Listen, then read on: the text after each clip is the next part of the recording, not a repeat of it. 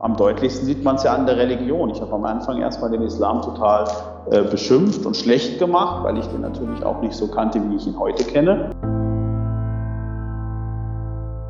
Ähm, ja, also zur ersten Frage. Ich habe natürlich dauernd Probleme gehabt und auch immer noch. Äh, und zwar ständig, auch innerhalb meiner Familie zum Teil, auch äh, ähm, mit, mit Freunden, Bekannten in der Gemeinde und so weiter und so fort. Deutsch, konvertiert, intelligent, sympathisch und bodenständig. Das sind die Wörter, die mir für meinen Interviewgast einfallen. Und somit hallo und herzlich willkommen zu einer neuen Ausgabe des Daisy Talks. Mein Name ist Reman und heute hört ihr den ersten Teil des Interviews mit Volker Ahmed Kasia, wo wir über verschiedene Aspekte der Desi-Kultur sprechen werden. Triggerwarnung inklusive. Viel Spaß beim Zuhören.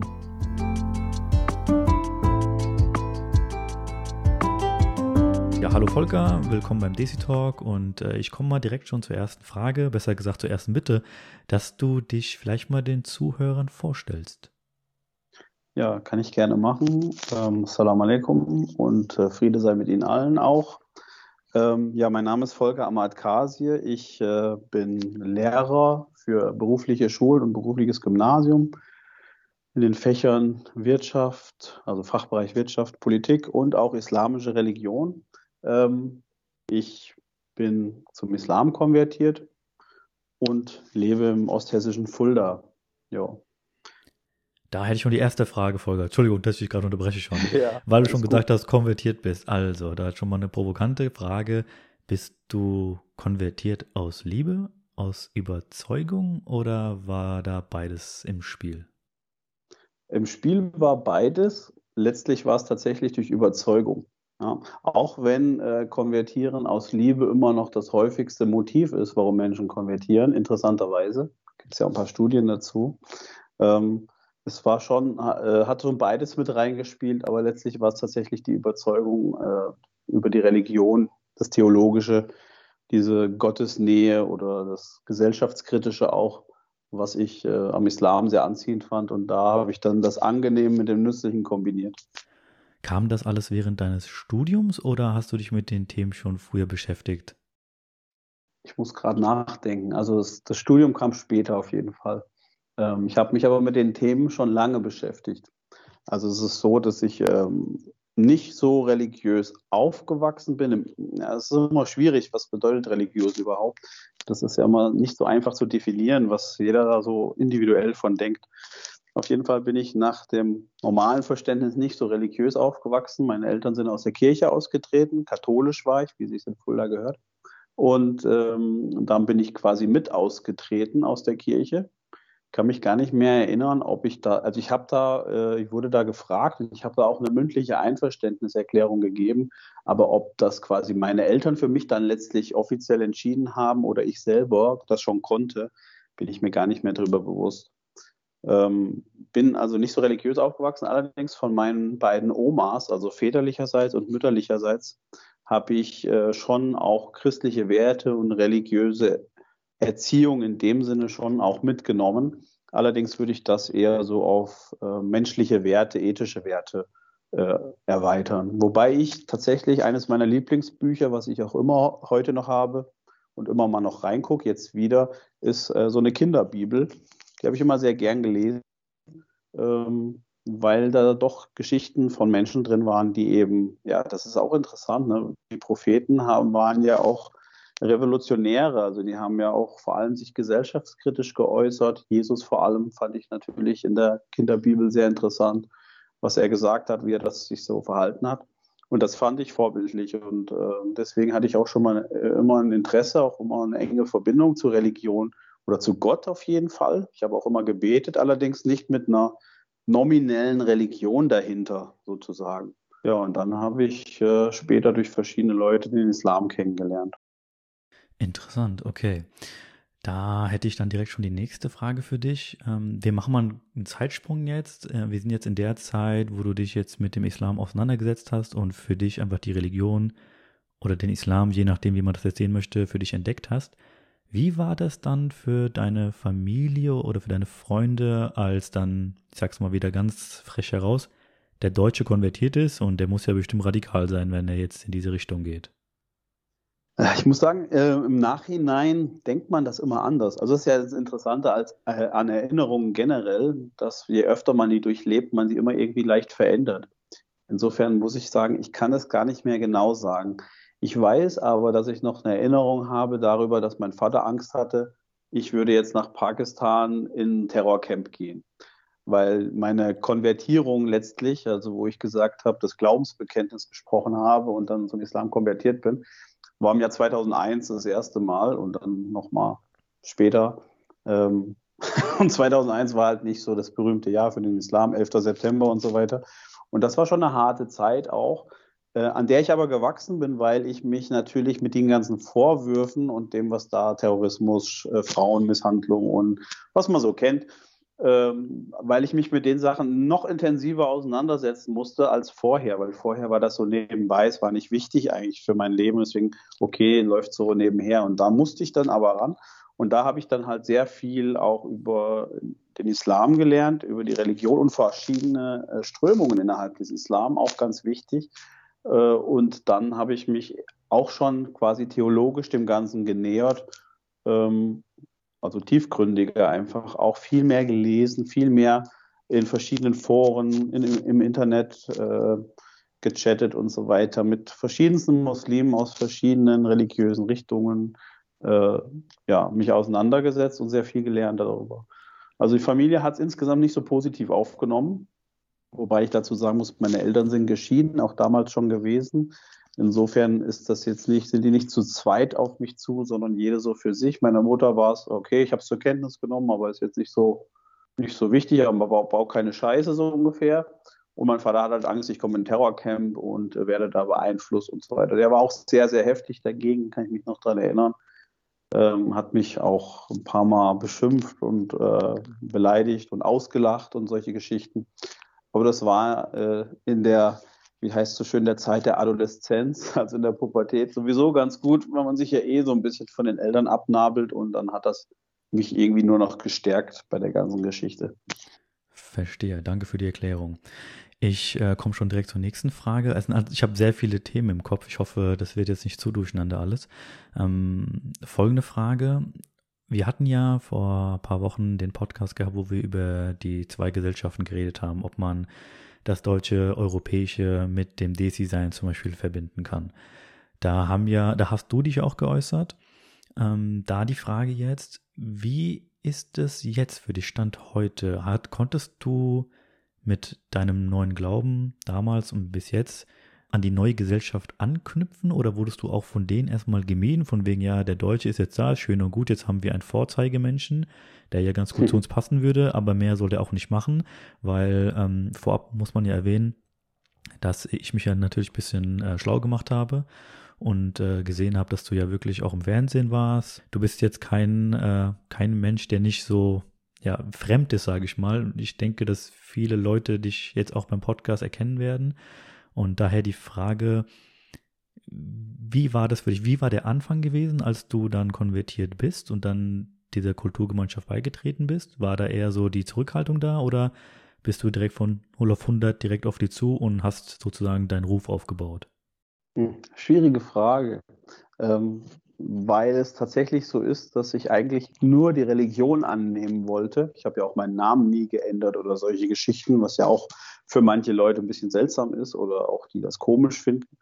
Und ähm, ja, ich wollte eigentlich nie eine Kultur annehmen, sondern ich wollte immer eine Religion annehmen. Und das habe ich auch so beibehalten. Also ich habe jetzt nicht, bin jetzt nicht in die indische, pakistanische Desi-Kultur konvertiert. Das war mir auch persönlich wichtig. Nichts gegen die Kultur und so. ähm, da kommen wir dann noch drauf. Da gibt es natürlich viele gute Sachen. Genau. Da gibt es natürlich aber auch. Ja. Genau. Ähm, aber es war natürlich schon immer so für mich schwierig zu sagen, als Laie, der ich ja noch war, also ich habe mich an, ich habe angefangen, mich auseinander damit zu setzen, was ist denn jetzt Kultur und was ist Religion? Also das war mir auch wichtig zu wissen, was da der Unterschied. Und ich bin jemand, der sehr viel nachfragt und äh, Nachfragen wird nicht immer gern gesehen oder wurde nicht immer gern gesehen, vor allem bei den Älteren. da ist einmal die Sprachbarriere auch gewesen und da gab es aber auch theologische Defizite, wo die mir einfach viele Sachen nicht erklären konnten. Aber ich wurde schon insgesamt nach ein paar Anlaufschwierigkeiten äh, sehr mit offenen Armen aufgenommen. Ich wurde so oft von verschiedensten Familien und auch Einzelpersonen eingeladen zum Essen, zum Plauschen, zum gemeinsamen Gebet und alles Mögliche. Gerade im Ramadan, da war ich fast, also war ich fast täglich bei einer anderen Familie eingeladen. Das war schon richtig äh, interessant, weil man dann sehr viele Leute auch, also ich habe sehr viele Leute einfach kennengelernt, dadurch auch intensiver, ein bisschen auch familiäre Verhältnisse und so weiter. Auch konnte ich manchmal vermitteln, das mache ich ja heute auch noch sehr gerne zwischen den unterschiedlichen Kulturen, also zwischen der deutschen und der pakistanisch-indischen, äh, auch Bangladeschi-Kultur zum Teil, also halt, wo die Leute jeweils sich angesiedelt haben. Wie, äh, kurze ähm, Frage, ähm, wie, wie vermittelst du und wo vermittelst du? Kannst du uns da Beispiele nennen?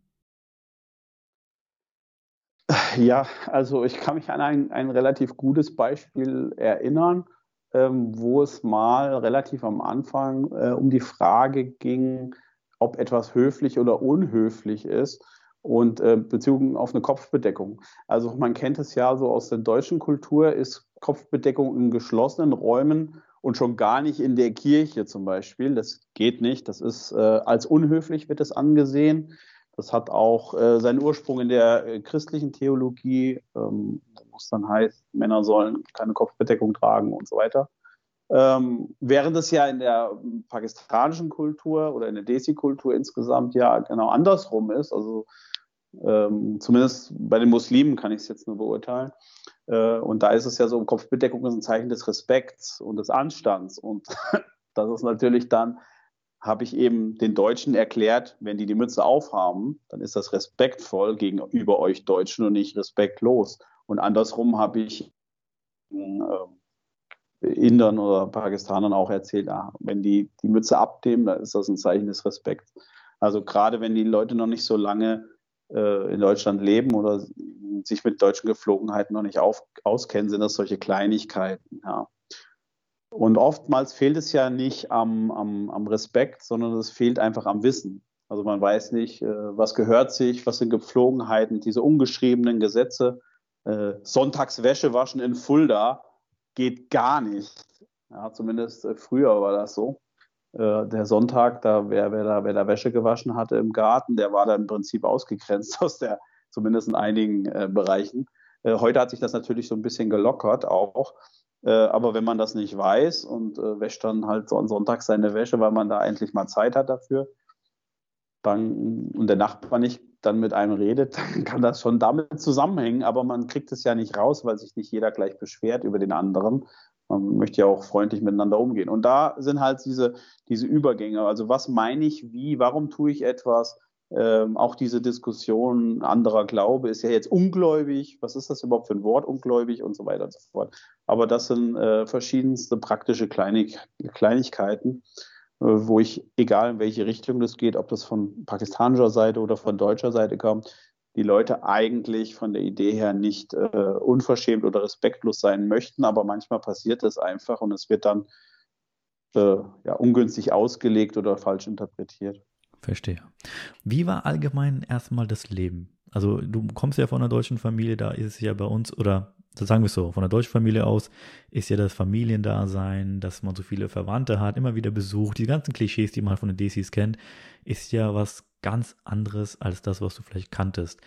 Da die Frage einfach in den Raum geworfen, welche Vorteile oder welche positiven Dinge hast du in der DC-Gesellschaft gesehen, bevor wir jetzt über Kultur und Religion reden? Na gut, Familie spielt natürlich einen sehr hohen, hat, hat natürlich einen sehr hohen Stellenwert in der Desi-Kultur.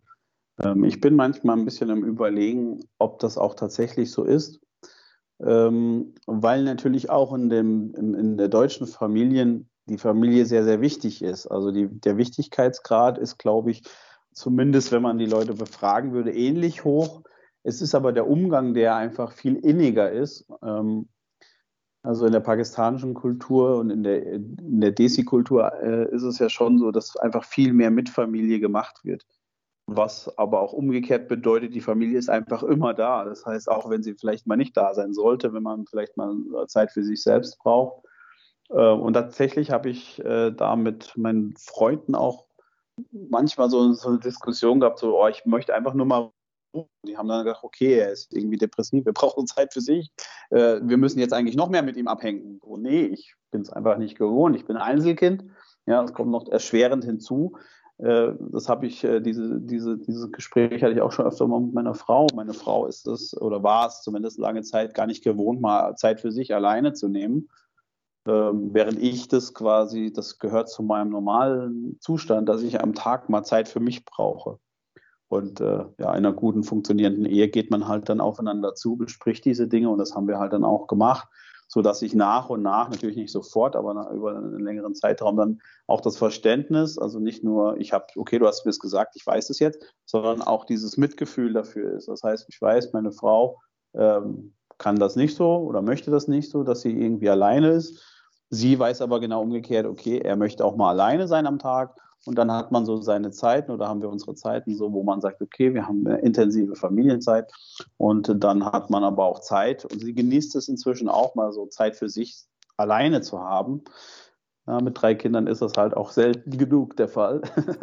okay. Ähm, insofern, äh, ja, Familie ist halt äh, immer da gewesen ähm, in der Desi-Kultur oder ist immer da in der Desi-Kultur und das ist halt in der deutschen Kultur nicht so, auch wenn, also auch wenn es jetzt keine Einzelkinder gibt oder so, äh, ist Familie einfach nochmal viel intensiver einfach. Wie bist du dann mit dem Thema umgegangen, dass wir zum Beispiel ja sehr oft auf Familienfeiern sind, auf Hochzeit unterwegs sind, dass natürlich ähm, Mann und Frau zusammen auftauchen sollen. Habt ihr das dann auch besprochen gehabt, dass du dann zum Beispiel gesagt hast, hey, wenn jetzt, keine Ahnung, wenn jetzt dein Bruder heiratet, komme ich, aber wenn jetzt dein Verwandter XY heiratet, dann wäre ich lieber gerne zu Hause. Waren das auch so Gesprächsthemen, wo ihr dann einfach miteinander gesprochen habt und euch die Frage gestellt habt, wo muss ich wirklich auftauchen und wo nicht? Oder war das eher, nee, du musst überall dabei sein, weil wir sind halt so?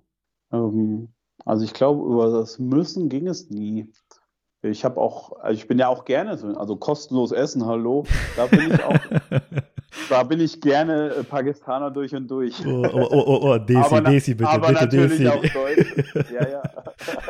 aber natürlich auch Deutsche. Äh, nee, ähm, also das war eigentlich nie. Also feiern bin ich immer gern gegangen. Ähm, und ich, wenn ich keine Lust hatte, bin ich halt nicht hingegangen. Da gab es auch nie Probleme. Also meine Frau hatte mich auch nie unter Druck gesetzt, du musst da jetzt aber mit oder so ich hatte jetzt auch mit keinem irgendwie Streit oder konnte irgendwie leiten, so dass ich gesagt habe, ich gehe nicht hin oder so. Also sowas gab es im Prinzip nicht. Ja, das finde ich halt super, weil ich da ganz kurz unterbrechen muss, weil das muss ja. ich unbedingt loswerden, weil ich habe so viele Beispiele schon gehört, wo die Frau oder der Mann, je nachdem, wer jetzt der Pakistaner, Desi, wir bleiben ja bei den Desis, ein Desi war, dann immer wieder gezwungen wurde, dass der Partner mitgeht, weil einfach es wichtig war, dass der Partner mitgeht, der davor kein Desi war, weil es geht ja darum, den Leuten zu zeigen, ja, wir sind glücklich, die Entscheidung war richtig gewesen, dass ich diese Person geheiratet habe. Und sobald die Person mal nicht dabei war, dann war, dann hieß es direkt, ja, da ist doch irgendwas im Busch, äh, da läuft wahrscheinlich alles schlecht und wir haben es doch geahnt, ne? Und deshalb halt die direkte blöde Frage, ob du da mit deiner Frau sprichst. Es ist halt sehr schön zu hören, dass ihr euch da miteinander austauscht und dass es eigentlich überhaupt kein großes Thema ist, weil das Thema habe ich immer als sehr groß erachtet. Besser gesagt, das, was ich mal mitbekommen habe und auch direkt gehört habe von den Leuten, dass das mega groß ist. Ja. ja, das ist interessant. Das äh, war mir gar nicht so bewusst. Ne? Ähm, wobei meine Frau jetzt auch äh, das nicht so, also nie so gesehen hat, dass man das groß thematisieren müsste oder so. Aber wahrscheinlich, weil es so unkompliziert ist. Ich war auch schon auf äh, Familienfeiern, wo es meiner Frau nicht gut ging und dann sage ich, ja, gehe ich halt mit den Kindern hin. Und äh, dann ist meine Frau halt zu Hause geblieben, obwohl es quasi ja ihre Familie gewesen wäre oder so. Also das hatten wir auch schon, Hochzeiten oder so Geschichten. Also das ist überhaupt kein, kein Problem gewesen. Ähm, aber ich gehe auch gerne auf so Feiern. Ich finde das auch interessant. Und gut, inzwischen weiß ich, wie so Feiern ablaufen. Das ist vielleicht nicht mehr ganz so interessant wie beim ersten Mal. Ähm, aber es hat auch, ist glaube ich auch bei, also ich würde aber auch so auf so Feiern gehen bei fremden Leuten. Also wenn mich jemand einlädt, finde ich, das äh, gehört sich für mich dann so, dass ich dann da hingehe und demjenigen dann auch meinen Respekt zolle und mich da durchfresse. Sehr schön, okay. Weil dann kommen wir auch schon direkt zu den Nachteilen, weil das wäre ja im Endeffekt ein Nachteil gewesen. Das Beispiel, was ich genannt hatte, ging so in die Richtung Leben mit zwei Gesichtern.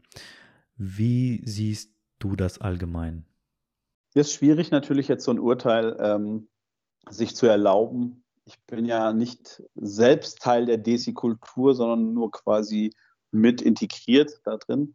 Ähm, insofern bin ich auch immer äh, am Überlegen, ob das tatsächlich meine Wahrnehmung der Wahrheit entspricht oder ob das nicht, ich sag mal, so ein postkolonialer Blick ist. Also quasi so, ähm, man spricht ja in der Polit äh, Politikwissenschaft so ein bisschen von dem, von dem Blick der Weißen, ja, also der, ähm, der weiße Blick sozusagen auf die Leute, die erst durch äh, den Rat und die Unterstützung der westlichen Nationen sozusagen äh, zu ihrem wahren Glück finden können. Das ist ja so diese Kolonialdenke, die auch sehr tief mit Rassismus natürlich einhergeht.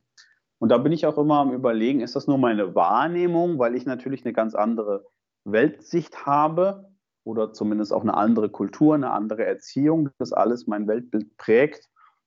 Ähm, oder aber ähm, ist meine Wahrnehmung echt, also real, sehe ich diese Probleme? Und ähm, kann ich das einordnen? Und der andere gesteht es nicht sich ein. Also es wäre ja kein Problem zu sagen, hier, ich habe das Gefühl, du hast zwei Gesichter. Also bei mir verhältst du dich so, aber wenn jetzt irgendwie Verwandtschaft oder irgendwie Leute aus der äh, religiösen Gemeinde dazukommen oder so, dann bist du auf einmal jemand anders. Weil sowas gibt es, sowas habe ich auch schon öfters ähm, ja, gesehen oder beobachtet, konnte es aber, äh, wollte es auch nicht immer gleich so einordnen.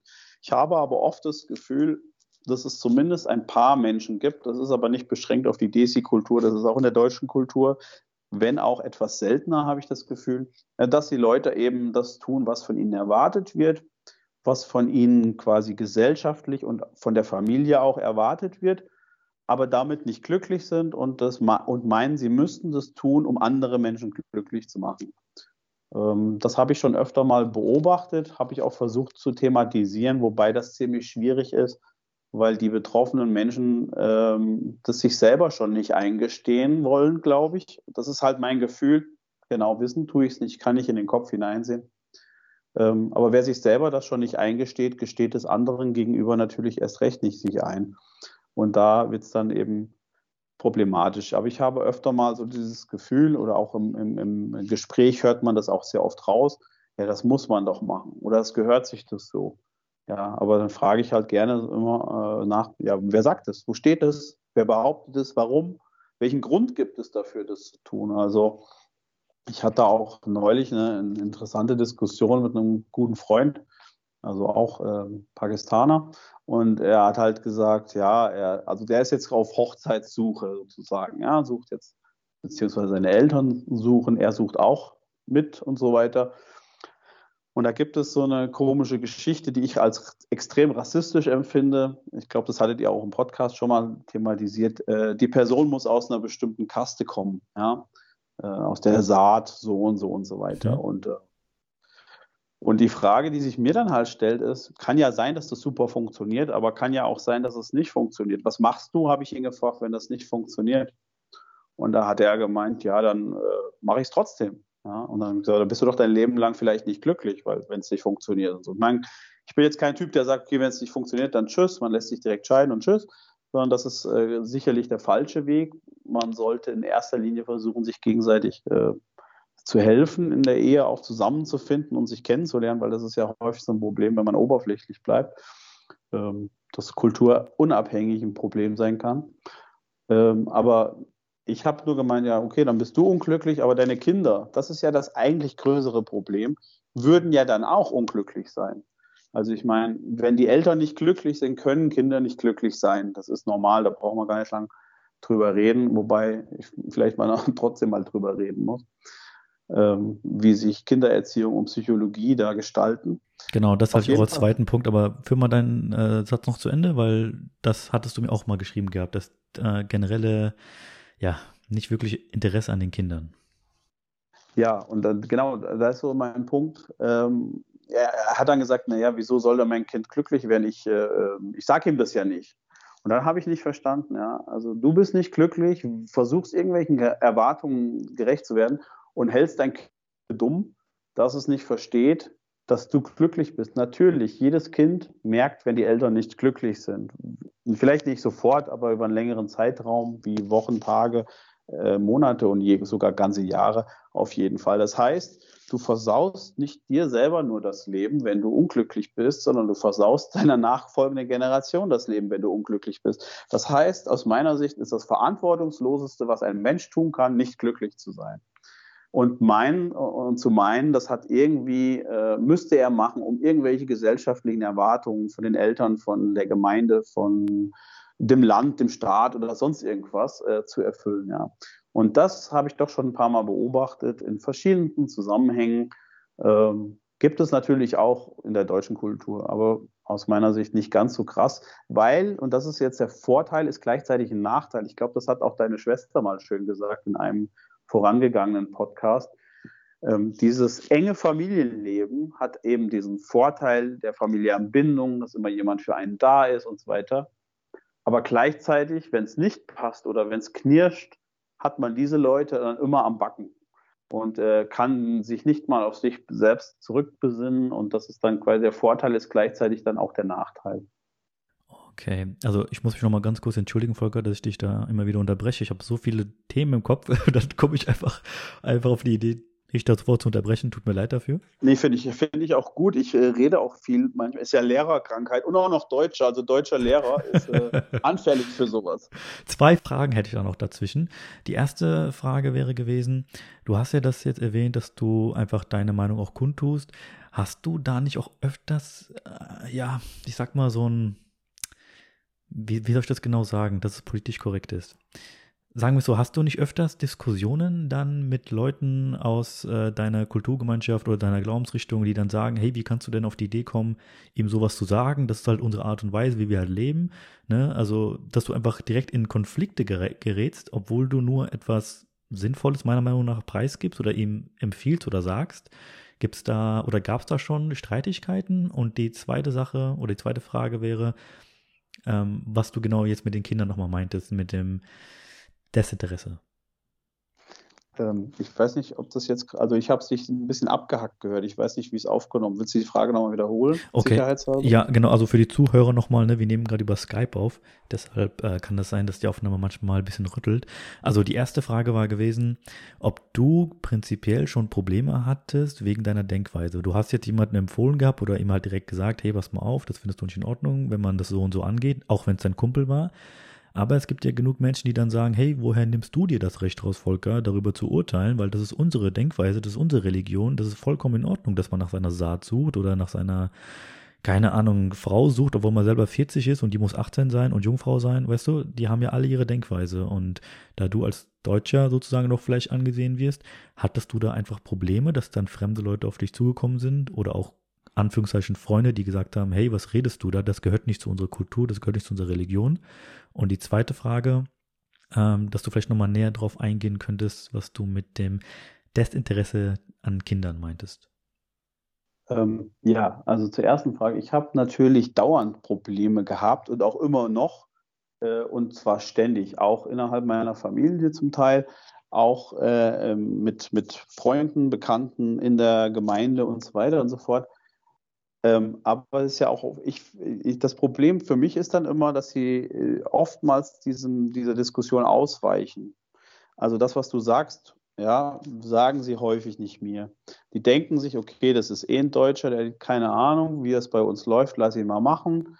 Ja, und dann ist das gut. Ja. Ähm, ich finde das kein Problem. Ich habe so viel gelernt auch über andere Denkweisen. Das ist mein Hobby, Leute zu nerven. Ja, ich hatte ja schon bei dem letzten Podcast gesagt, ich möchte unangenehm sein, ich möchte stören, ja, damit, äh, um eben in diesen Austausch zu kommen. Also ich lerne ja auch. Es ist ja nicht so, dass ich in Diskussionen immer nur meine Meinung durchdrücken will, wobei ich auch oft das Gefühl habe, dass pakistanische und indische und Bangladeschi-Leute so das Gefühl haben, darum geht es bei einer Diskussion, seine Meinung durchzudrücken. Kann natürlich sein, dann ist es aber eher eine politische Diskussion oder so eine Talkshow-Geschichte.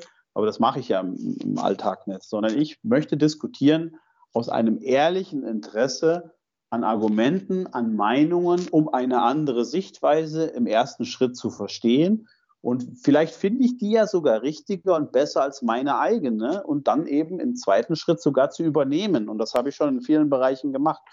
am deutlichsten sieht man es ja an der Religion. Ich habe am Anfang erstmal den Islam total äh, beschimpft und schlecht gemacht, weil ich den natürlich auch nicht so kannte, wie ich ihn heute kenne.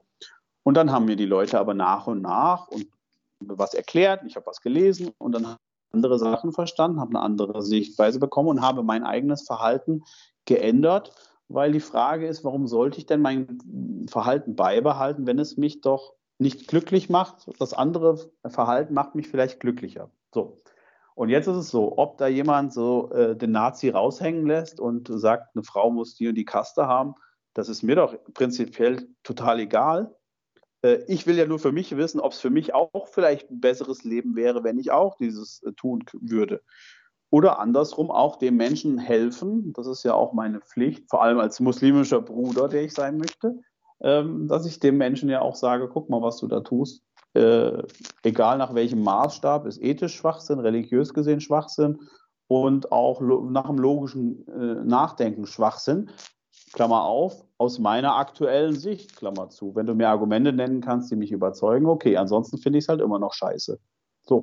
Jetzt hast du was angetriggert, ne? Deine muslimische Pflicht. Da, da sind wir wieder bei dem Punkt, und ich möchte echt nicht zu, wer, zu sehr Richtung Religion gehen, aber das ist etwas, da fange ich schon direkt an, wieder zu stottern, weil ich so richtig sauer werde. Diese muslimische Pflicht, die du sagst, die du nachgehen würdest, die finde ich persönlich ja super. Da habe ich großen Respekt davor, dass du einer von denjenigen bist, die dann auch, ich sag mal, über den Tellerrand denken und dann klipp und klar sagen, hey, so und so ist meine Meinung und ähm, auch wenn das jetzt nicht kompatibel ist mit allem, was andere sagen. Aber wie oft ist das denn so, dass es genau das Gegenteil der Fall ist, dass man immer wieder dafür kritisiert wird und immer wieder dumm angemacht wird dafür, dass man über den Tellerrand schaut, dass man sagt, nein, so ist das und fertig. Weil meistens ist es doch so, wie du sagst, du redest von Argumenten, aber so oft kommen ja keine Argumente von den Leuten. Es gibt nur zwei Optionen. Entweder die werden beleidigend oder es heißt dann so, okay, das ist ja der dumme Deutsche. Weißt du? Und, ja, genau. Und da verstehe ich nicht, wie Menschen oder gerade du, und da sage ich nochmal, da habe ich großen Respekt davor, dass du diese Geduld hast, das einfach zu schlucken und zu sagen, okay, alles klar, ich äh, sehe die Menschen, sollen die halt labern, sozusagen, ganz blöd gesagt, aber ich mache halt weiterhin mein Ding. Weil ich habe jetzt gerade einen Fall im Kopf, ähm, da ging es darum, dass äh, ein Deutscher von dem ich gehört habe, der konvertiert ist und er war halt Vegetarier.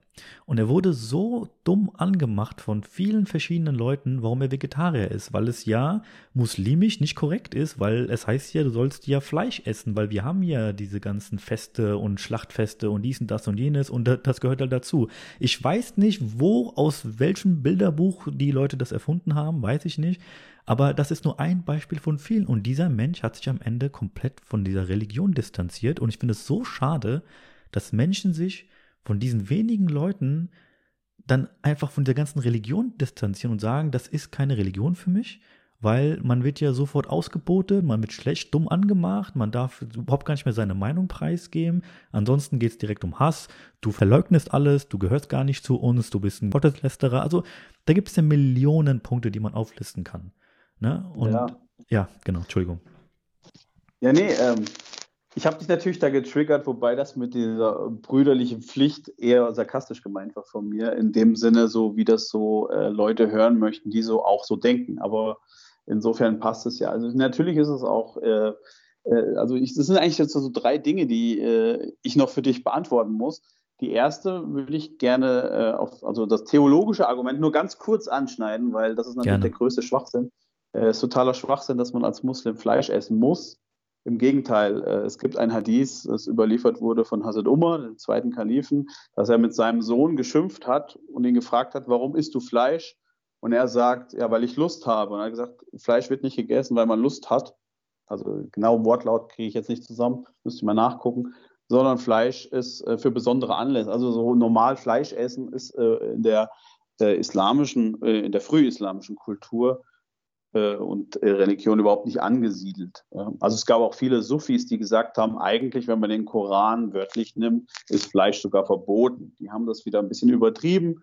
Und da kommen dann wieder Leute, ja, die Sufis, die sind ja eh falsch, die sind ja eh voll übertrieben und so weiter. Das kenne ich alles schon. Ähm, das Problem ist eigentlich eher ein menschliches, dass die Leute äh, scheißegal ist, was in der Religion steht oder was irgendwelche Leute gesagt haben. Sie suchen sich das raus, was sie leben versuchen das mit allen Mitteln zu verteidigen und weil ihnen ja Religion, Klammer auf, angeblich, Klammer zu, so wichtig ist, nehmen sie ein religiöses Argument. Das ist aber meistens ein kulturelles Argument. Nämlich, wir essen Fleisch, du musst so sein wie wir, damit du dazugehörst, also musst du auch Fleisch essen. Äh, und dem äh, konvertierten Bruder muss ich halt sagen, ich kenne diese Probleme, die habe ich auch schon sehr, sehr heftig durch.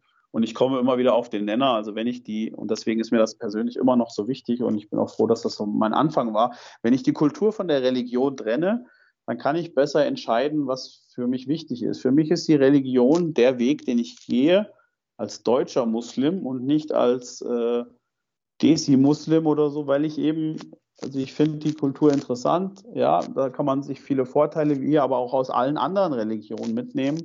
Und das, was aber der Religion widerspricht, ist meistens auch das, was auch in der Kultur schlecht läuft oder falsch ist, was die Menschen unglücklich macht. Ich habe für mich festgestellt, dass es gibt natürlich unterschiedliche Erfahrungen, die respektiere ich auch alle. Aber ich habe für mein Leben festgestellt, immer dann, wenn ich der islamischen Theologie folge und nicht, was irgend so ein Babaji oder so erzählt hat, sondern tatsächlich das, was theologisch aus dem Koran, aus den Hadiths, ja, aber auch mal aus allgemeinen Weisheiten. Das muss nicht unbedingt nur auf den Islam bezogen sein, sondern diese Weisheiten, die aus allen Religionen immer die gleichen Wahrheiten am Prinzip sind. Aber für mich persönlich natürlich im Islam. Immer wenn ich im Islam folge, bin ich glücklich. Und immer dann, wenn ich unglücklich bin, muss ich nach dem Punkt suchen, wo ich mich nicht nach dem Islam verhalte. Und das ist kein, äh, keine, ähm, keine Idee oder so, sondern die habe ich bei mir sehr häufig überprüft. Immer wenn ich irgendwie unglücklich bin, verhalte ich mich an irgendeinem kleinen Punkt oder an irgendeinem größeren Punkt, den ich nicht sofort erkenne, den ich vielleicht gar nicht wirklich hinterfragen kann, weil er mir normal vorkommt, wo ich Leute brauche, die eine andere Ansicht haben da muss ich gucken, wie ich mein Verhalten ändern kann. Und dann, äh, deswegen ist das Gebet für mich dann in dem Punkt, Punkt so wichtig. Das heißt, eben mein Rat, äh, trennt Religion und Kultur oder trennt die Menschen von der Religion, ja, und guck dir selber, weil du musst selber angucken, was ist, sagt die Religion dir, was möchte Gott äh, dir Gutes tun. Und wenn da irgendwo unglücklich bist, dann ist das, weil du dich, also weil ich mich entsprechend im Islam nicht mehr verhalte, sondern abgewichen bin. Und das habe ich so oft erlebt, auch bei anderen Leuten, auch bei Kumpels und Freunden und so weiter, auch bei meinen Eltern, die überhaupt keine Muslime sind und so weiter. Immer an dem Punkt, wo sie sich entgegen der islamischen Lehre verhalten, werden sie unglücklich. Oder das ist meistens der Grund dafür. Ich kann das natürlich niemandem aufzwingen, will ich auch gar nicht. Ist übrigens auch verboten, äh, uns Muslimen, irgendeinen anderen Leuten irgendeine Idee aufzuzwingen, auch eine islamische Idee aufzuzwingen. Äh, ist uns verboten. Insofern ist das äh, dreimal falsch. Und jetzt müsste ich eigentlich noch auf die Frage eingehen, die zweite Frage, die du nämlich vorhin gestellt hast, nämlich äh, das Desinteresse an Kindern. Aber ich warte erst mal ab, was du sagst. Nee, ich habe, glaube ich, schon so viel gesagt. Das hast du super erklärt. Ich glaube, es wird aber trotzdem immer wieder den äh, Punkt geben, wo Leute der Meinung sind, dass das, was sie tun, genau das Richtige ist, obwohl die dann am Ende einen Glauben aufzwingen, die Leute dazu drängen, gewisse Dinge zu tun oder so zu sehen, wie sie sie sehen, weil ansonsten das nicht kompatibel ist mit deren Denkweise. Und wenn das nicht kompatibel ist, dann, wie gesagt, kommen wir wieder an den Punkt, ähm, wo es dann beleidigend wird oder man als, keine Ahnung, als Ungläubigen dargestellt wird. Also man wird niemals die Leute hundertprozentig befriedigen können. Das ist das, was ich zumindest äh, über die Jahre mitgenommen ja, das, habe für mich. Darum geht es ja auch nicht. Darum geht es ja auch nicht. Ähm, das ist ja die Frage, welches Ziel hast du im Leben? Also ich habe nur ein Ziel, glücklich werden, fertig. Das reicht mir völlig schon aus. Ich glaube, das ist auch, das ganze Leben braucht die Zeit dafür. Ich versuche aber nicht andere Leute glücklich zu machen, weil das mich nicht glücklich macht. Wenn ich diese Erkenntnis habe, und die habe ich schon relativ lange, äh, dann bin ich, glaube ich, schon mal ganz, äh, ganz vorangeschritten. Ähm, du bist ein sehr selbstbewusster Mann. Es gibt selbstbewusste Menschen, aber es gibt viele Menschen, die halt gar nicht so sind. Und da, da sind ja Millionen Beispiele, die wir jetzt nennen können. Sei es jetzt eine Person, eine Frau, die sich äh, scheiden lassen möchte, die Frau, die vielleicht abtreiben möchte, ähm, der Mann, der nicht jetzt, keine Ahnung, sofort mit 26, 27 heiraten möchte und keine Frau und Kinder hat oder vielleicht nur eine Freundin hat und dafür geächtet wird. Es gibt so viele Punkte, wo Leute, die vielleicht nicht selbstbewusst sind und die Dinge trotzdem anders machen, dann so hart kritisiert werden und das einfach dann im Endeffekt Spuren hinterlässt. Verstehst du? Und da, das ist das, was mich halt ziemlich stört. Aber das sind halt Dinge, die kann man halt nicht ändern. Das ist das Problem. Ja, doch, man, man kann sie ändern, indem man, das ist halt, es ist nicht leicht, sich zu ändern, ja. Aber wenn ich auf die Leute nicht mehr höre, also glaub, du hast mir die Frage gestellt, ich glaube, ich bin so ein bisschen drumherum geschifft auch. Also natürlich bin ich auch viel kritisiert worden. Ich äh, bin zum Beispiel mit äh, drei Viertel kurzen Hosen in die Moschee gegangen das war quasi No-Go. Da habe ich mir dauernd irgendeinen Käse anhören müssen, bis ich dann theologisch die Leute widerlegt habe. Dann war erstmal Ruhe. Ich war trotzdem der Depp, der sich anders verhält, als es erlaubt ist und der auch noch Widerrede gegen ältere Personen macht und so weiter und so fort.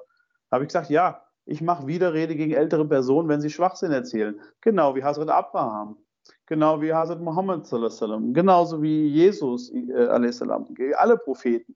Warum? Weil ich mich an denen orientiere und nicht an dem, was du gerade mir erzählst, weil das Käse ist. Wenn du aber ein tolles Argument für mich hast, was du theologisch, weil wir gerade in dem theologischen Bereich sind, untermauern kannst, von mir auch aus logisch ist, dann lass es mich hören. Wenn da nichts kommt, dann hast du halt verloren. Ja, und das ist, das ist so der Punkt. Ich bin auch nicht in allen Bereichen selbstbewusst. Ich bin äh, deswegen selbstbewusst, weil ich meine Erfahrungen gesammelt habe. Ich habe auch sehr viele schlimme Erfahrungen äh, gesammelt, ähm, in allen möglichen Bereichen, die mich auch tief verletzt haben und auch, die ich auch noch lange mit mir schleppe. Äh, mein Hauptproblem ist tatsächlich vielmehr das, wenn die Leute mich nicht ansprechen. Und ich meine nicht hintenrum lästern oder so. Das kriege ich ja normalerweise auch nicht mit. Sondern wenn ich weiß, irgendwas ist da, das beschäftigt diesen Menschen, wenn er mich sieht. Ich kann es aber nicht greifen, weil er nicht die Eier hat, mir das zu sagen, was das Problem ist. Weil vielleicht hat er ja recht und ich liege falsch, aber das will er mir nicht sagen. Vielleicht kann er sich nicht ausdrücken, vielleicht hat er zu wenig Ahnung, vielleicht weiß er aber auch, dass ich recht habe und er traut sich nicht. Ähm, also das habe ich auch festgestellt, in der, in der Desi-Community bin ich halt immer der Deutsche auch wenn ich äh, ähm, schon ewig äh, Muslim bin, werde ich auf das theologische Level eines Desis nie kommen. Ja, ich werde immer der deutsche Muslim sein, der das natürlich auch anders auslegt. Aber das, das muss mir halt ein Stück weit egal sein. Wenn mir das wichtig wäre, dann würde ich eben nicht Gott anbeten, sondern diese Leute anbeten. Und Gott sagt ja, wenn du die Leute anbetest oder wenn du das Geld anbetest, wenn du einen anderen Gott hast als mich, dann wirst du unglücklich werden. Und das kann ich aus meiner Erfahrung nur bestätigen.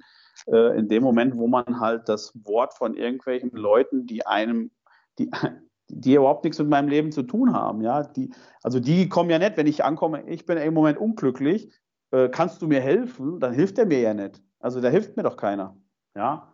Er will nur, dass ich so unglücklich werde wie er, habe ich das Gefühl, oder wie sie, je nachdem, wer das gerade sagt.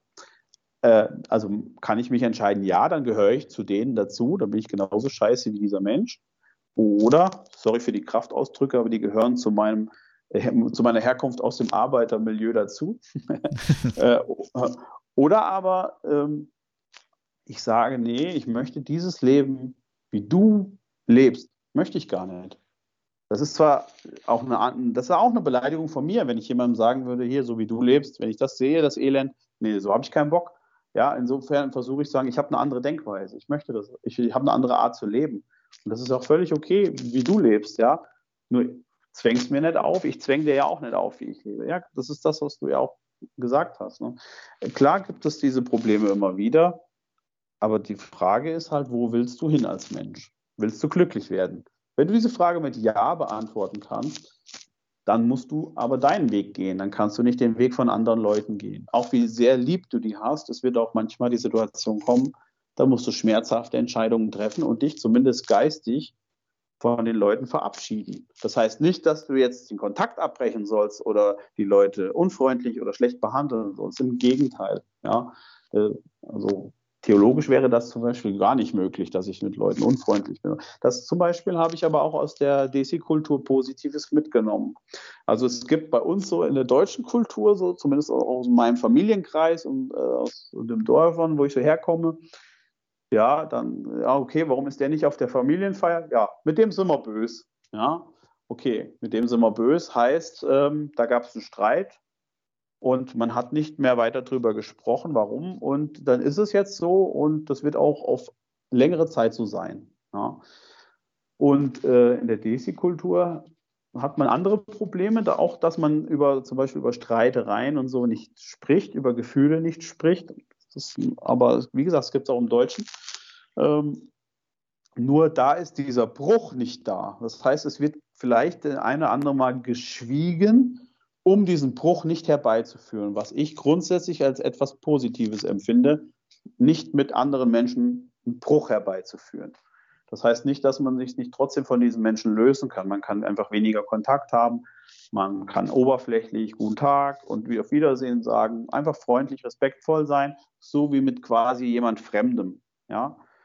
Aber das heißt noch lange nicht, dass ich das machen muss, was der will oder das Gleiche tun äh, muss, was er sich erwartet oder erhofft von mir. Ja. Und nur um das, diese Erwartung zu erfüllen. Das hast du sehr schön gesagt. Kommen wir zu den Kindern. Ja, ich habe, ich, das war so meine Wahrnehmung. Ähm, zum Teil kommt es äh, auch in meiner Familie vor, zum Teil kommt es aber auch in anderen Familien vor. Und ich bin mir nicht ganz sicher, aber ich habe das Gefühl, und so geht es einigen Freunden, mit denen ich gesprochen habe, dass es, ein Kumpel hat mal gesagt, dass er das Gefühl hat, dass seine Eltern ein aktives Desinteresse an seinen Kindern haben. Ähm, also ich äh, muss das sagen, ich kenne das von meinen, ich hatte eine sehr enge Beziehung natürlich zu meinen Omas, das hatte ich ja schon gesagt. Die sind mit mir als Kleinkind und bis zum Jugendalter, also bis ich 15, 16 und auch darüber hinaus noch, die haben mit mir gespielt, die haben mir was vorgelesen, die haben mit mir Ausflüge gemacht, die haben mit mir Hausaufgaben gemacht, die haben sich interessiert für meine Freunde.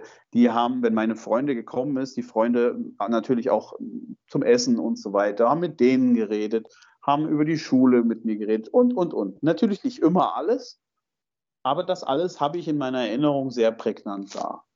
Und jetzt sehe ich das äh, auch bei anderen äh, Desi-Kumpels, die ich habe, dass sich ihre Eltern oder äh, so Familie insgesamt für Kinder nicht interessiert. Was meine ich damit? Es würde nie jemand sagen, so, oh, interessieren mich nicht, die Kinder, weil die gehören ja zu Familien so. Aber Kinder sind immer so, die haben irgendwie, die sollen so unter sich spielen, ja, sollen ruhig sein. Die Eltern die, oder die Älteren sitzen zusammen und reden und die Kinder sollen zusammen irgendwo spielen. Und das nicht nur auf Familienfesten, sondern auch im normalen Alltag. Das ist so ein Gefühl. Ich würde jetzt aber nicht sagen, dass das vielleicht bei allen so ist oder dass das ein kulturelles Problem allgemein ist, weil das weiß ich nicht. Ich habe nur dieses Gefühl, dass es so ist. Äh, weil ich das äh, zumindest hier in meinem Umfeld sehr häufig beobachte. Eben, dass sich die, äh, die Großeltern quasi nicht für ihre Enkel irgendwie interessieren, was sie tun, was ihre Hobbys sind, was für Gefühle die haben. Äh, oder mal auch einen Ausflug machen oder denen mal, äh, ja, hier zum Beispiel auch Koranlesen beibringen oder sowas. Das passiert ja auch in den seltenen Fällen. Also es kann ruhig auch einen religiösen Bezug haben wegen mir. Irgend sowas, ja.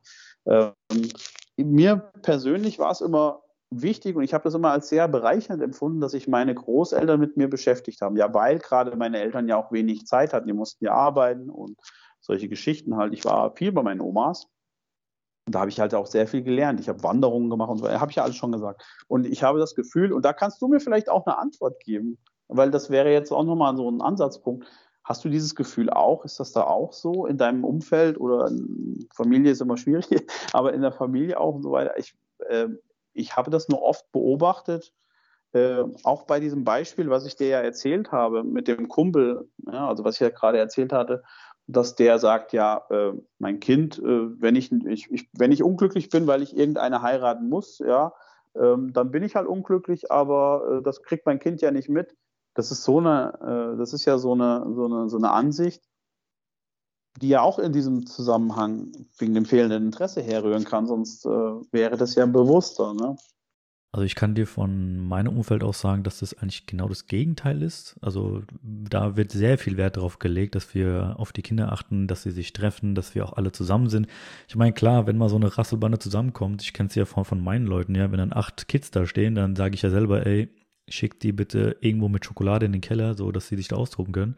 Ähm, aber so ja, an das sich. Ist auch nicht das, das ist ja nicht der, das ist klar. Bei Familienfeiern ist das ja auch völlig legitim. Die Kinder spielen ja auch viel lieber unter sich. Genau, genau. Mir ging es eher so im Alltag. Also wenn man so, äh, gut klar, in Corona-Zeiten sowieso nicht, aber wenn man so im Alltag zu Hause ist und ähm, also meine Oma hatte mich zum Beispiel, hatte einmal die Woche bei mir angerufen und hat gesagt, der Folger war jetzt nicht da, bring ihn doch mal vorbei, so bei meiner, bei meiner Mutter oder bei meinem Vater. Und ähm, sowas kommt wohl auch in meinem Umfeld äh, nicht so häufig vor. Ich persönlich empfinde das jetzt nicht so tragisch, weil ich weiß nicht, ob sich vielleicht die Zeiten einfach geändert haben, dass jeder einfach seinem Leben nachgeht Und äh, man hat zwar regelmäßig schon Kontakt auch mit den Kids und alles, aber nicht mehr, ich sag mal, nicht unbedingt jede Woche, dass man da äh, miteinander telefoniert und dann fragt, äh, was macht das Kind gerade so. Was ich zum Beispiel jetzt ähm, zuletzt als Beispiel hatte, wo ich mit jemandem drüber gesprochen habe, war, wo das Desinteresse schon groß war, war leider so, dass äh, die eine Familie halt äh, Töchter hatte und äh, der Bruder hat halt einen Sohn gehabt und da hat man ja doch sehr den Fokus auf den Sohn gelegt und die Töchter waren halt einfach da. Ne? Also heißt jetzt nicht, dass die Töchter sch schlecht behandelt worden sind, ganz und gar nicht. Aber man hat sehr stark gemerkt, ähm, dass es immer nur um den Sohn ging, ne? Der Neugeborene. Oh, es ist ein Junge und dies und das und da immer nur über ihn gesprochen, sodass sich dann andere Familienmitglieder halt sehr, ja, wurden dann halt sehr traurig, sage ich mal so, weil nur der Junge im Fokus stand und die anderen hm. Kinder, die, die Töchter halt gar nicht mehr so wirklich, ne? Weil sind halt Töchter, ne? Ist ja, ja auch so ein Kulturding, dass man als Junge natürlich ja, wertvoller ist anscheinend. Ja, das war früher in Deutschland aber auch so. Also, das ist ja nicht ungewöhnlich. Das ist nicht nur auf eine Kultur beschränkt. Ja? Nee, nee, ganz so gar nicht. Nee, hast du recht, ja. Ja, es ist, äh, letztlich ist es ja auch egal, also äh, ob das jetzt, äh, also was heißt egal? Also, ich sag mal, es passiert hier etwas. Die Frage ist ja immer, ist es gut, was passiert oder ist es schlecht, was passiert? Und wenn man sich diese Gedanken macht, ist man ja auf jeden Fall schon mal einen Schritt weiter. Ja? Also ich habe zum Beispiel einen Kumpel, der hatte auch dieses Gefühl, der hatte auch dieses Problem. Also er und seine Frau äh, hatten das Gefühl, die, ihre Eltern interessieren sich nicht so für die Kinder und ähm, die haben es einfach mal angesprochen. Und seitdem hat sich das tatsächlich auch gebessert, weil die Eltern selber diesen Fokus gar nicht hatten. Also diese Schwie die Schwiegereltern hatten den Fokus da gar nicht darauf. Ja. Manchmal ist es ja auch so, dass äh, da würde ich mich manchmal auch selber an die eigene Nase packen, ist, man hat als Eltern gewisse Erwartungen, die die Schwiegereltern eben an das Kind nicht geben. Zum Beispiel soll keine Schokolade essen oder so nicht zu lang vorm Fernseher sitzen, das sind so Klassiker. Ja. Äh, und was macht die Oma? Gibt eine Tafel Schokolade und setzt erstmal vor den Fernseher fünf Minuten, weil da irgendeine Lieblingssendung kommt. Ne? Und dann kann es natürlich auch zwischen den Eltern und den, den Großeltern auch zu Konflikten bei der Kindererziehung kommen und so weiter. Aber das gehört ja auch dazu. Und da ist es eben wichtig, äh, aus meiner Sicht sich auszutauschen, also wenn diese Probleme entstehen. Ja? Manche Eltern wollen das vielleicht gar nicht, dass sie sich so sehr kümmern und, und, und. Ja? Aber dieses Interesse, das ist auch, habe ich auch in deutschen Familien übrigens. Das ist jetzt nicht so eine, nur, nur, nur so eine Desi-Sache, wie ich jetzt gesagt habe, aber das habe ich auch bei deutschen Familien, dass es da auch zunehmend äh, beobachte, dass sich quasi die Großeltern nicht mehr so mit den Kindern beschäftigen möchten. Ja. Aber kann natürlich sein, und das hast du, glaube ich, auch richtig erkannt, dass die Leute sich heutzutage auch eher also mehr Freiheiten haben und auch sich eben nicht mehr so. Aber das ist ja das, was ich meine. So, das ist eigentlich schade, weil da bricht ja so ein bisschen die Familie auch ab. Ne? Weil die Kinder, wenn die es nicht gewohnt sind, dann werden sie es auch vielleicht nicht weiterführen. Also wenn die die Erziehung von, also wenn die es nicht gewohnt sind, dass sie von ihren Großeltern irgendwie ja, mit ihnen was gemacht wird, unternommen wird, Gefühle und so weiter besprochen wird, irgendwie Märchen erzählt oder so, dann werden die es wahrscheinlich mit ihren Enkeln dann später mal auch nicht tun. Ja. Und da müsste man halt gucken, wenn es nicht gewünscht ist, ist ja kein Problem, aber meistens ist es gewünscht. Ja. Das hast du schön gesagt, gerade mit dem Beispiel, dass das Paar einfach angefangen hat, mit den Leuten zu reden. Ne? Also so, mhm. so simpel kann einfach die Antwort sein. Ne? Einfach mal nachfragen, anstatt sich vielleicht Dinge einreden zu lassen, also sich selber einreden zu lassen von wegen, ja, jetzt ist die Schwiegermutter böse oder keine Ahnung, sie mag meine Tochter nicht oder was weiß ich, was für verrückte Fantasien dann da auftauchen könnten, wenn es die eigene Tochter oder Sohn betrifft. Ne? Einfach, einfach mal den Mut zusammennehmen und das mit dem Partner besprechen und wenn das dann zu weit geht, alles, dann vielleicht auch mit der Familie drüber reden. Ganz klar, hier ist was falsch, ist was passiert das kann so einfach sein manchmal. Ja, wobei die Formulierung auch immer entscheidend ist. Also man muss halt gucken, dass das, was man selber in der Wahrnehmung hat, der andere überhaupt nicht in der Wahrnehmung haben kann. Und äh, Richtig. ja, dass man halt nicht, du bist schuld, dass es so ist, oder irgendwie als Vorwurf das Ganze formuliert oder so. Genau. Und auch die, und die Diskussionskultur, das muss ja auch irgendwie gelernt sein. Also es ist nicht immer so einfach tatsächlich, so mit Leuten, die es nicht gewohnt sind, da äh, Diskussionen oder Besprechungen anzufangen. Weil, also zumindest bei einigen in der DC-Kultur das schon so aufgenommen wird, jetzt will jemand nur stumpf machen oder so, ne? Das ist eine perfekte Überleitung jetzt, um dieses Thema einfach zu meiden, solche Dinge anzusprechen gibt es ja auch das schöne Totschweigen, worüber wir auch schon einen Podcast hatten, aber du hattest äh, mir äh, geschrieben, dass auch das ein Riesenthema für dich ist oder war. Ja, immer, wahrscheinlich abwechselnd.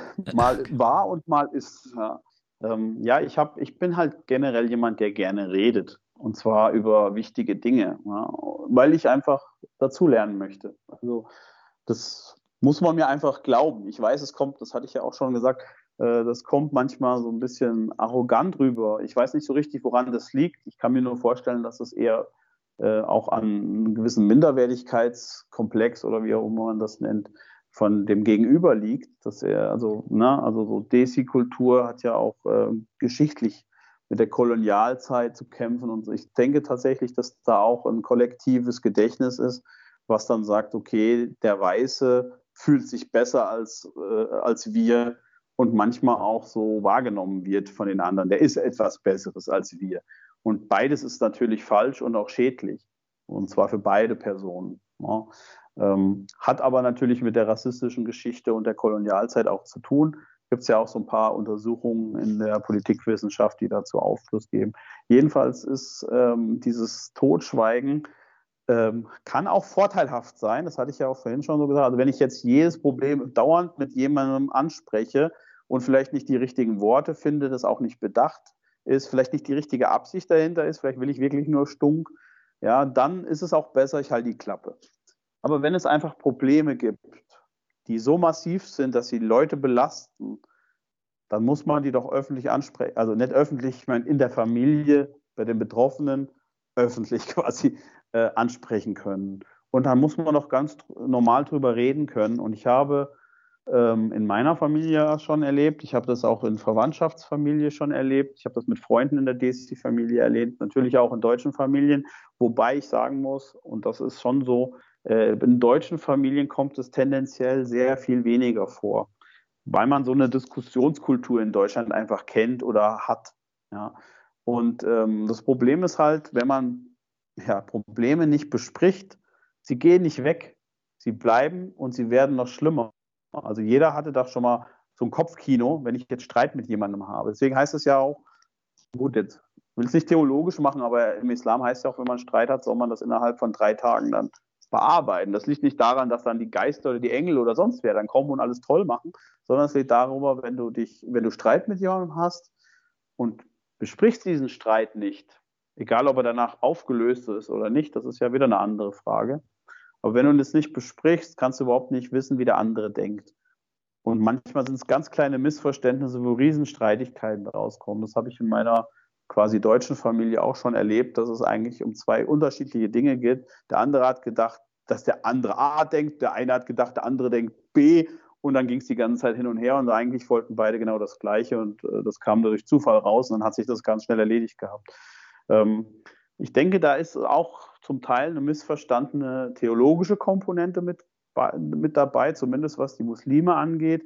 Denn es gibt ja dann auch äh, den einen oder anderen, also im Koran gibt es ja sowohl auch in den Hadith, dass man manche Probleme einfach bedecken soll.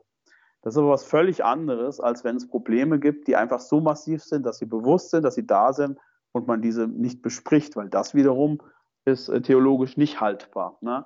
Also man soll natürlich keine Fehler von anderen Leuten in die Öffentlichkeit zerren oder irgendwie Leuten ihre Fehler äh, äh, vorhalten und sie dadurch erniedrigen. So, das ist was völlig anderes. Ne? Und äh, ich glaube tatsächlich, dass da ein gewisses Missverständnis herrscht, was dann so kulturell übernommen wurde. Ich kann es halt immer wieder sagen, Probleme, die man nicht bespricht, werden nur größer. Und ich merke das immer wieder, dass es bei einigen Leuten, die ich kenne, so ist, dass sie Probleme entweder mit ihrem Partner oder Partnerin aber auch mit ihren Eltern oder so weiter einfach nicht besprechen oder auch natürlich mit Geschwistern und Verwandten und so weiter, sondern da wird einfach nur totgeschwiegen und innerlich brodelt und irgendwann mal passiert was und dann werden alle Kamellen ausgepackt. Vor 30 Jahren ist das passiert, da hast du das nicht gemacht und da war das ganz schlimm und so weiter. Und der eine ist dann überrascht und denkt, ja, warum haben wir nicht vorher mit gesprochen? Also wir hatten ja auch, wie gesagt, da schon mal einen Podcast gehabt. Ich glaube, der mhm. große Überbegriff, der noch da drüber schwebt, ist halt die Angst. Ne? Ähm, aber da, lieber Volker, würde ich vorschlagen, dass wir da vielleicht eine zweite Session machen sollten, weil ich schaue gerade auf die Uhr und wir quatschen schon jetzt genau jetzt eine Stunde. das wird ein äh, bisschen lang, glaube ich, dann für die Zuhörer ja. auch. Ich würde dann gerne hier einen Cut machen wollen. Und ähm, ich würde einfach sagen, dass wir das jetzt erstmal beenden und äh, das werden die Zuhörer wahrscheinlich nicht mitbekommen, aber wir nehmen jetzt einfach gleich weiter auf. Aber fürs Erste würde ich hier das Thema beenden und äh, würde sagen, dass wir in dem zweiten Part über Ängste, Kultur und Religion weiterreden. Ist das okay für dich? Natürlich. Also es macht ja immer Spaß einem Lehrer, wenn er sich selber hört. du Deutscher. ja, aber wirklich. Ach Quatsch, alles klar. Lieber Volker, vielen, vielen Dank. Würde, ja, aber ich würde mir tatsächlich auch, ich würde mir tatsächlich, vielleicht könnte man sich das auch mal überlegen, dass du vielleicht auch mal von dir, von deiner Perspektive ein bisschen mehr erzählst.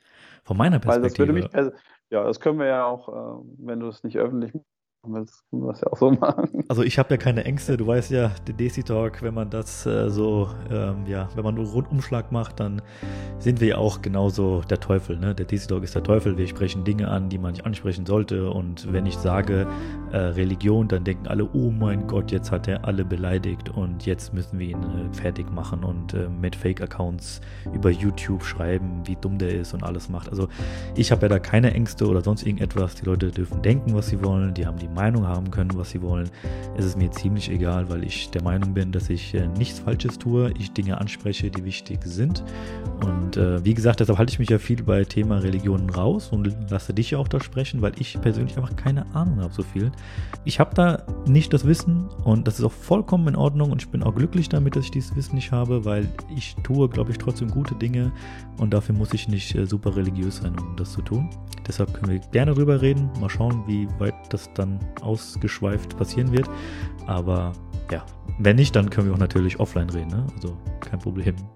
Bis dahin sage ich jetzt nur noch, oder ich sage jetzt zum Schluss nur noch, äh, wie immer, Rodafis und bye bye.